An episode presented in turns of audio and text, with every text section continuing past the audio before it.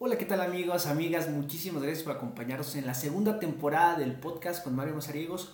Hoy, hoy es la primera emisión de esta segunda temporada y los invito a que lo escuchen. Hoy tocaremos un tema en el cual involucra más que nada salir de la zona de confort, así que desde la voz de una gran amiga, así que los invito a que lo, a que lo escuchen, que a que lo compartan y vamos a estar acá al pendiente de todos ustedes. Así que Bienvenidos, bienvenidos a la segunda temporada de El Podcast con Mario Mazariegos.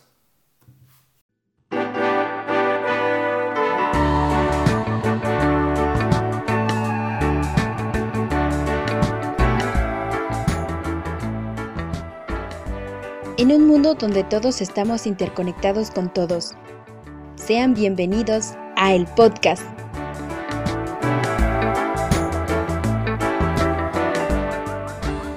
Un espacio para todas y todos donde se tocarán temas culturales, notas informativas, entrevistas y muchas cosas más.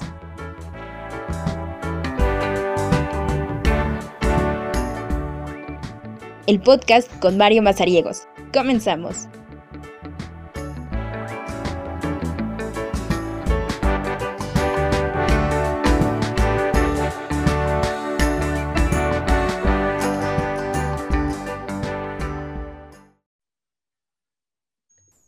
Hola, ¿qué tal amigos? Muy buenos días, muy buenas tardes, muy buenas noches, dependiendo de la hora que nos estén eh, sintonizando, escuchando o lo que ustedes estén haciendo. Simple y sencillamente eh, es un gusto para mí estar con ustedes en esta segunda temporada del podcast con Mario Mazariegos. Iniciamos con un buen tema, iniciamos grandiosos, iniciamos eh, muy, muy melancólicos también porque vamos a estar platicando con una amiga y la distancia siempre eh, eh, es este, algo, algo triste, pero bueno, eh, también cabe mencionar que si quieren seguir más cuestiones del podcast, estamos en YouTube, en Spotify, en Anchor, en Google Podcast y en todas las plataformas de podcast para que, lo, para que ahí lo puedan escuchar. ¿Sale, vale? hola, ¿qué tal, mi estimada amiga? Quiero que te presentes, me gustaría escuchar tu nombre de propia voz. ¿Y a qué te dedicas? ¿Qué haces? Cuéntame, háblame de ti, dime quién eres. claro que sí. ¿Qué tal? Buenas noches, Mario. Eh, mi nombre es Alicia Núñez Castillo. Soy licenciada en criminología y perito en balística forense. Órale, órale, ¿qué ondas con eso? A ver, eh, platícanos de qué trata lo que haces que realmente ahora sí que este, eh, digamos que en palabras más en español, podríamos decir, no tan técnicas, para que vayamos entendiendo también todo esto. Sí, claro. Eh, bueno, básicamente mi trabajo consiste en hacer la identificación de armas de fuego, de cartuchos, de todo lo que tenga que ver con, con armamento, con cosas bélicas, eh, pero esto con la finalidad de auxiliar a una autoridad y proporcionarle conocimientos científicos acerca de todo ese material que esté involucrado en, un, algún, en algún hecho delictivo. Órale, qué interesante, qué interesante. Yo creo que eh, en esta época eh, muchos o muchas personas quieren estudiar criminalística o criminología. Lo he escuchado de muchos chavos, de algunas chavas, siempre escucho más chavos que chavas sobre esta, esta cuestión de tema. Creo que les llama mucho la, la, la, ahora sí que la cuestión de todo lo que engloba, ¿no? De estar con eh, armamento, eh, otra, o tal vez por haber visto muchas series de ese tipo, ¿no? Y bueno, ¿cómo surgió para ti este interés para estudiar eso? Bueno, de, realmente desde pequeña siempre tuve como una inquietud acerca de, las cosas científicas, de la investigación, etcétera, etcétera. Eh, yo estaba como más enfocada a estudiar medicina, pero medicina forense, por los, por las películas que yo miraba, Incluso algunas caricaturas, como por ejemplo la del inspector Gadget, me encantaban. Entonces, como que de ahí fue surgiendo la idea para que me, fuera como lo científico, ¿no? Entonces, pues cuando, eh, bueno, cuando estaba a punto de salir de la prepa, llegaron varias universidades, ya sabes, ¿no? A ofertar lo que, lo que tenían. Y una de esas fue la escuela donde estudié, que fue la Universidad de Estudios Superiores de Tuxtla. Eh, y pues ahí, la verdad, me enamoraron con, con su plan de estudios, con los laboratorios que tenían, las materias, o sea, me encantó y yo dije, bueno, si yo quiero estudiar medicina forense, creo que este, o sea, este es un buen camino para, para más o menos estudiar lo que yo quería. Y realmente así fue, o sea, me atrapó la carrera. Y porque no solo fue, digamos que la licenciatura en criminología, fue como que englobar tres grandes ciencias, que es la criminología, la criminalística y el derecho penal. O sea, me encantó. Ok, y este, ¿en dónde estudiaste? ¿Qué esperabas y qué no esperabas de la carrera? Al final de cuentas, yo creo que tiene sus pros y sus contras.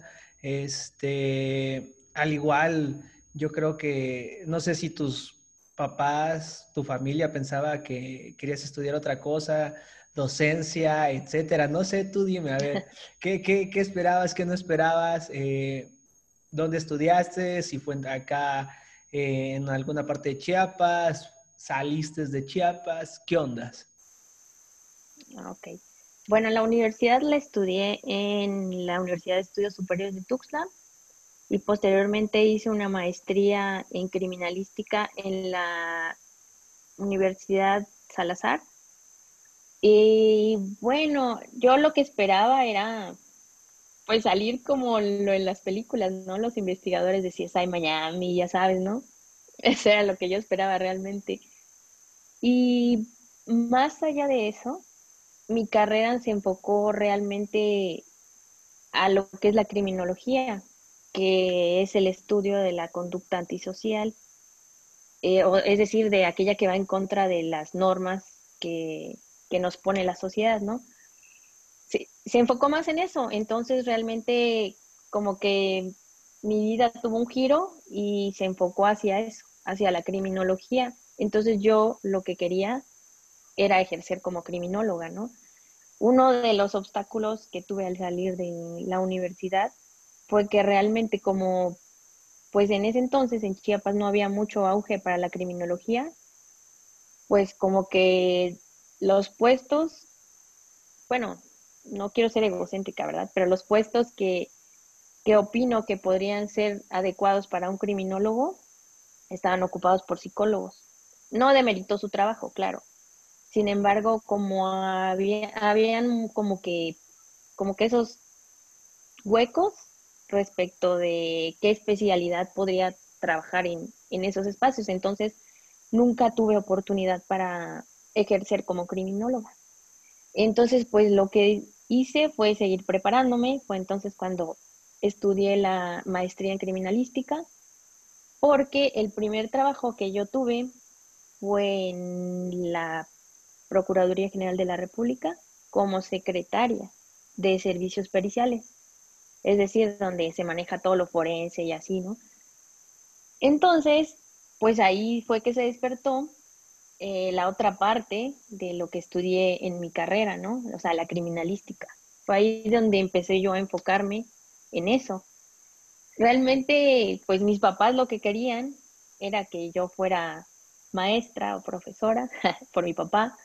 O luego mi mamá veía que desde pequeña a mí me gustaba dibujar y cosas así entonces pensó que yo me iba, yo iba a estudiar algo de diseño gráfico y así. Sin embargo, pues nunca me cortaron las alas, la verdad, siempre me decían, no, pues tú estudia lo que tú quieras, eh, nosotros te apoyamos, porque igual mucha gente le decía, no, pues, ¿para qué estudia criminología? No hay trabajo de eso, te va a morir de hambre, ya sabes, ¿no? Pero yo dije, no, pues es que es lo que yo quiero. Y realmente me permitieron perseguir, mis sueños. Entonces yo dije, no, pues de aquí soy, ¿verdad? Y pues así, así he seguido adelante. Entonces, te digo, cuando yo entré a la Procuraduría, fue que empecé a enfocarme nuevamente a la criminalística. Y realmente me atrapó, me atrapó sobre todo la especialidad de balística forense, porque yo veía a los compañeros, veía lo que hacían y todo eso, o sea, me parecía realmente súper interesante, desde tener un arma de fuego en tus manos, eh, hacer pruebas de disparo eh, y utilizar equipo técnico, tecnología para hacer rastreos, hacer vinculaciones de delitos, o sea, todo eso me atrapó realmente. El sentir de tus padres cuando dijiste por primera vez, ¿sabes qué? Eh, voy a estudiar eh, criminología, me voy a dedicar a esto. ¿Cuál fue? Así como, ¿cómo fue que llegaste y le dijiste, ¿sabes qué? ¿Te costó trabajo decirles? Este, ¿Te hicieron dudar alguna vez por, por la cuestión de, oye, si hay fuente de empleos, no hay fuente de empleos? Eh, ¿Por qué te vas a eso? ¿Cuál, ¿Cuál fue el sentir de tus padres y eh, la reacción al igual contigo, ¿no? Mm, realmente no me costó decirles que quería estudiar eso porque mm, mis papás siempre me dieron la libertad de elegir, aunado a que, pues, mm, no sé, o sea, no, no es que no quisiera seguir el camino de ellos, sino que yo quería seguir mi propio camino. Eh, pues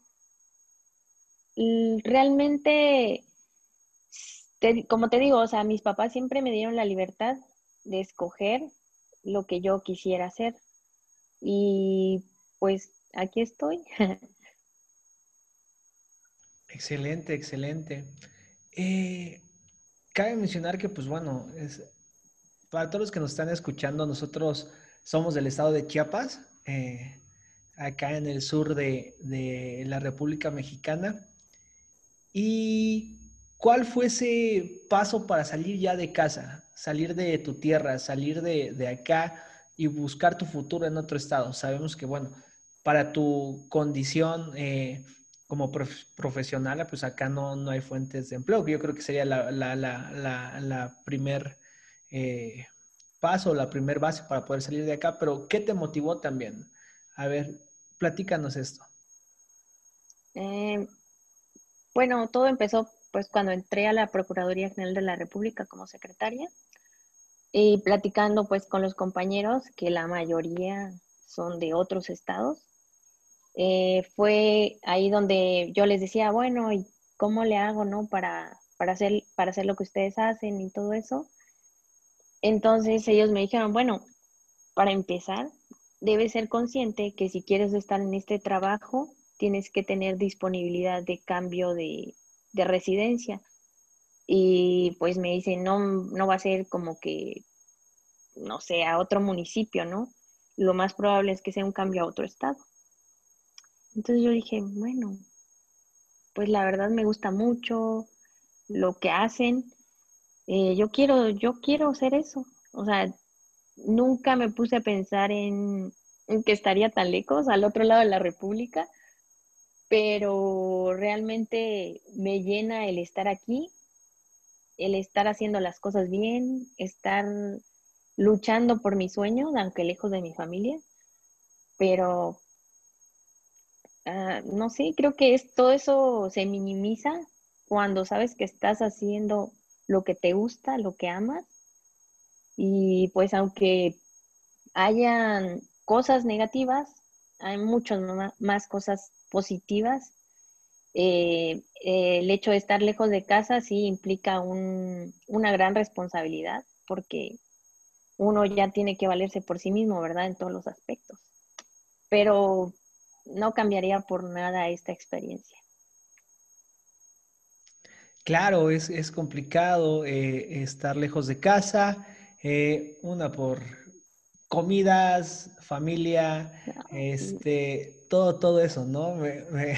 a veces, este, lo he visto contigo, lo he visto también con otras amigas que están fuera de, y pues lo primero cuando llegan acá, ok, vamos por unos tamalitos, comamos algo, eh, siempre se extraña eso, siempre, siempre, siempre se extraña, y este, y ahora que regresas, cada que regresas, ¿qué te dicen tus papás? ¿Qué, cuál, es, ¿Cuál es su, su, sentir ahora que regresas de, de, vacaciones y, ve, y, ver que realmente eh, tú lo, lo, estás logrando fuera de Chiapas eh, en un eh, país en el cual también somos extremadamente machistas también y, y que una mujer, déjate, yo creo que hay, este, digamos, eh, dos cosas, ¿no? Estamos en un país extremadamente machista y de cierta forma eh, clasista y al igual este, sectorizado, ¿no? Porque, ah, viene de Chiapas, ¿qué, va a hacer esa la del sur, no? A veces así creo yo, me imagino. ¿Por qué? Porque pues a veces me ha tocado ir al centro del país y, ah, esos de Chiapas, como que te ven así como que inferior, ¿no? Y pues a veces le dan más oportunidad a los del norte o centro del país. Bueno, ahí van las dos preguntas que te... ¿Qué es el sentir de, tus papás cuando regresas de vacaciones? Y el otro, ¿cuál ha sido ese proceso y esa lucha con lo que eh, acabamos de decir, ¿no? Uno, eh, el machismo a veces que se vive en nuestro, en nuestro país y dos, eh, la sectorización de, del país a través de sus estados, que pues a veces dicen que los del sur somos a veces una carga para el país, que dicen los del norte o los del centro, o a veces los niveles educativos son completamente diferentes, simple y sencillamente con eso, ¿no? A ver, ¿qué nos podrías decir? Bueno, pues que, voy a visitar a mis papás de vacaciones, pues ellos están súper felices, están súper orgullosos y siempre me lo dicen, que están orgullosos de mí porque estoy lejos y a pesar de que estoy lejos, pues le estoy echando ganas y me ven bien. Entonces el verme bien a ellos los hace sentir bien y estar tranquilos de que a pesar de que estoy lejos y sola, yo puedo salir adelante. Y acerca del machismo, realmente muy interesante tema, porque sí, sí, sí se da mucho el machismo, sobre todo en la especialidad en que yo estoy, porque muchas personas piensan que la balística forense, por el hecho de, de, ver armamento, no sé, eh, cosas bélicas, piensan que nada más es, son cosas exclusivas para los hombres. Sin embargo, no es así. Digo, hablando de, del lado científico, ¿verdad? hablando del lado científico, creo que todas las mujeres somos súper capaces de, hacer lo que queramos. O sea, sobre todo el desarrollo de esta especialidad no solo es eh, exclusivo para los hombres, porque también las mujeres tenemos fuerza, tenemos la misma capacidad inteligencia, tanto como los hombres. Entonces, sí, sí he tenido detalles en que me, por ejemplo, luego me toca ir a trabajar a otros estados y cuando me ven así pequeñita, porque estoy chaparrita, me ven mujer y me dicen, ah, tú eres la perito de balística. Y yo, sí, yo soy la perito de balística, ¿no? A la orden. Entonces, sí, sí, se han presentado obstáculos, porque no los veo como obstáculos, pero sí se han presentado como que esas inquietudes de ciertas personas de verte pequeña, mujer e incapaz. Sin embargo, cada día más la ahora Fiscalía General de la República le ha dado auge a la mujer, o sea, de que haya como que un equilibrio entre hombres y mujeres respecto, bueno, al menos hablando de mi especialidad, ¿verdad? Entonces ya vemos como que el igual cantidad de peritos hombres como mujeres en la especialidad de balística forense, precisamente por, por los temas del machismo y de que todos somos capaces ¿no? de, de realizar cualquier actividad. ¿Y cuál era tu otra pregunta?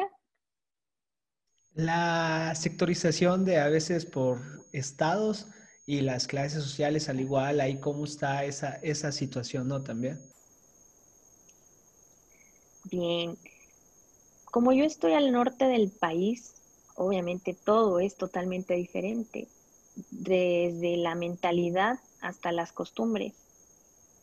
Realmente me ha tocado toparme digamos, con un 80% de gente realmente amable, buena, y pues que me ha tratado bien.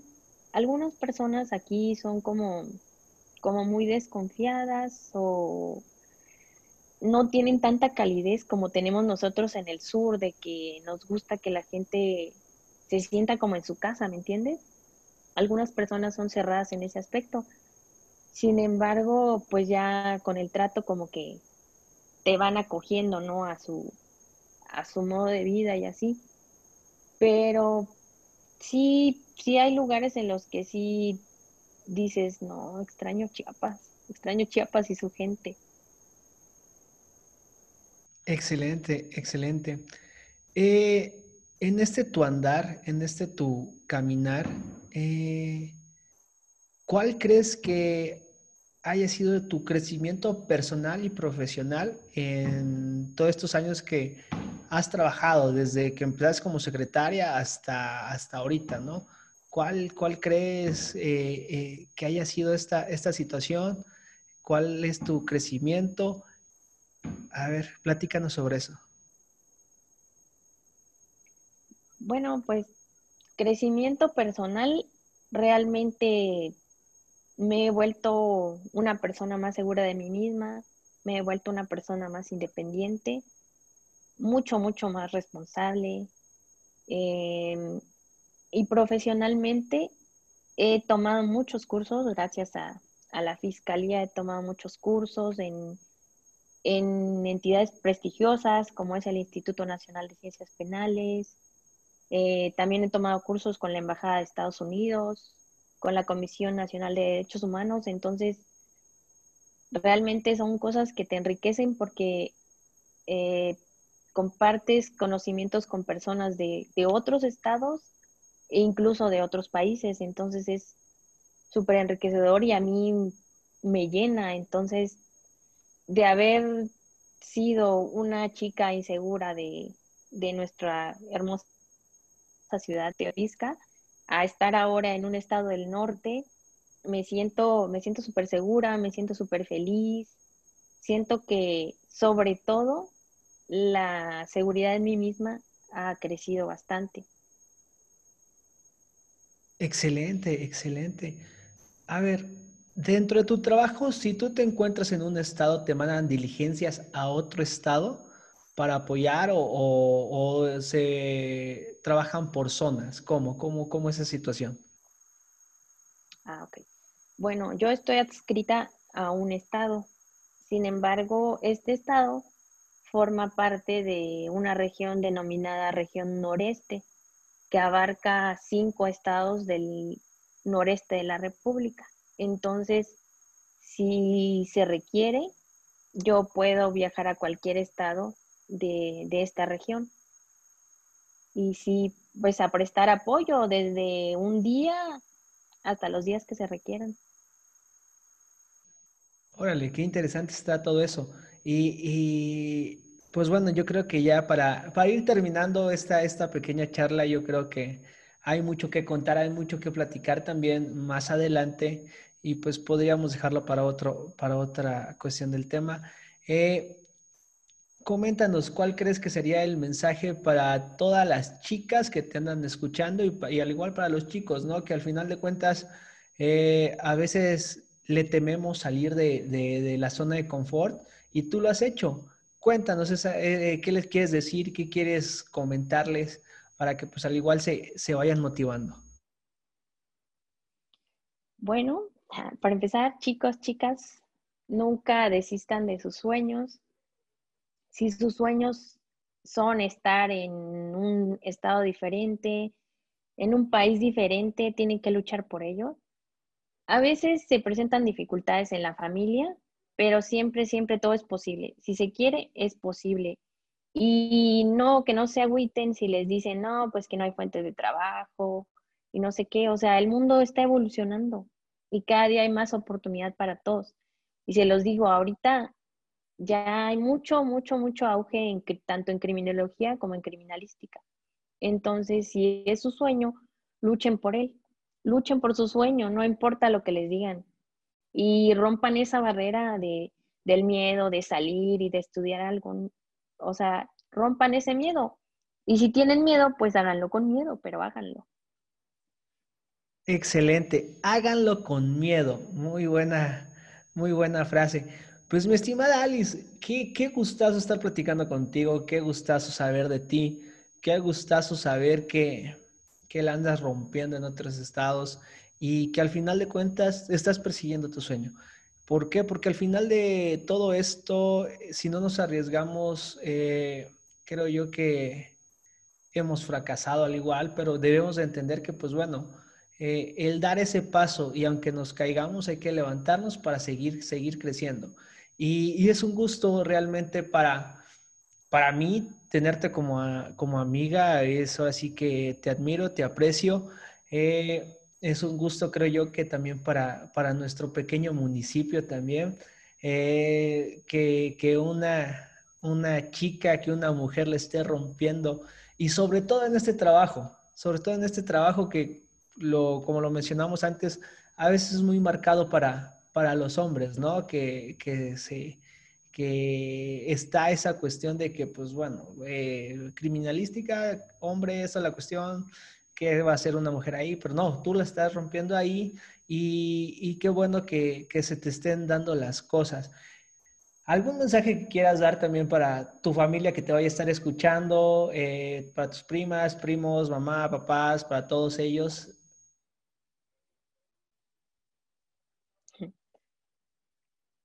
pues que les agradezco todo el apoyo que me han dado, todo el amor que siempre me brindan, su buena energía.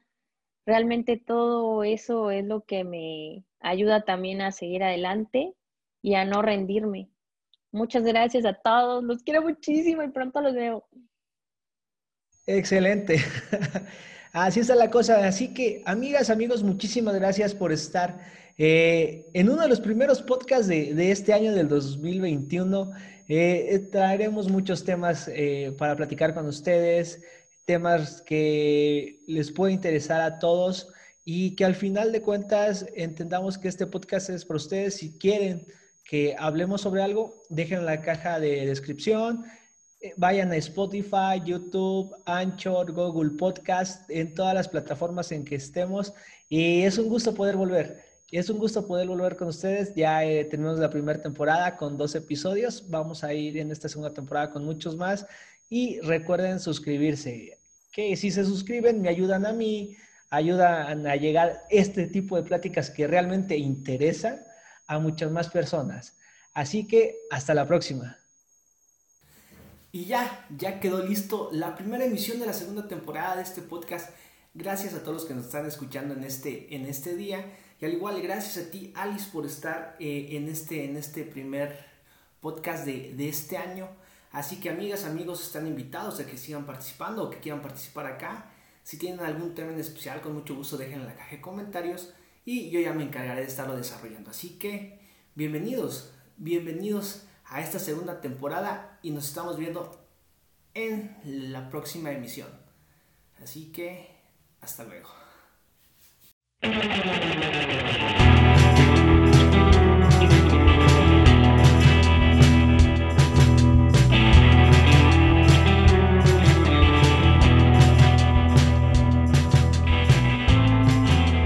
Por hoy, el podcast con Mario Mazariegos ya se acabó. Gracias por sintonizarnos y recuerden esta frase del gran Gabriel García Márquez. No hay medicina que cure lo que cura la felicidad. Hasta la próxima.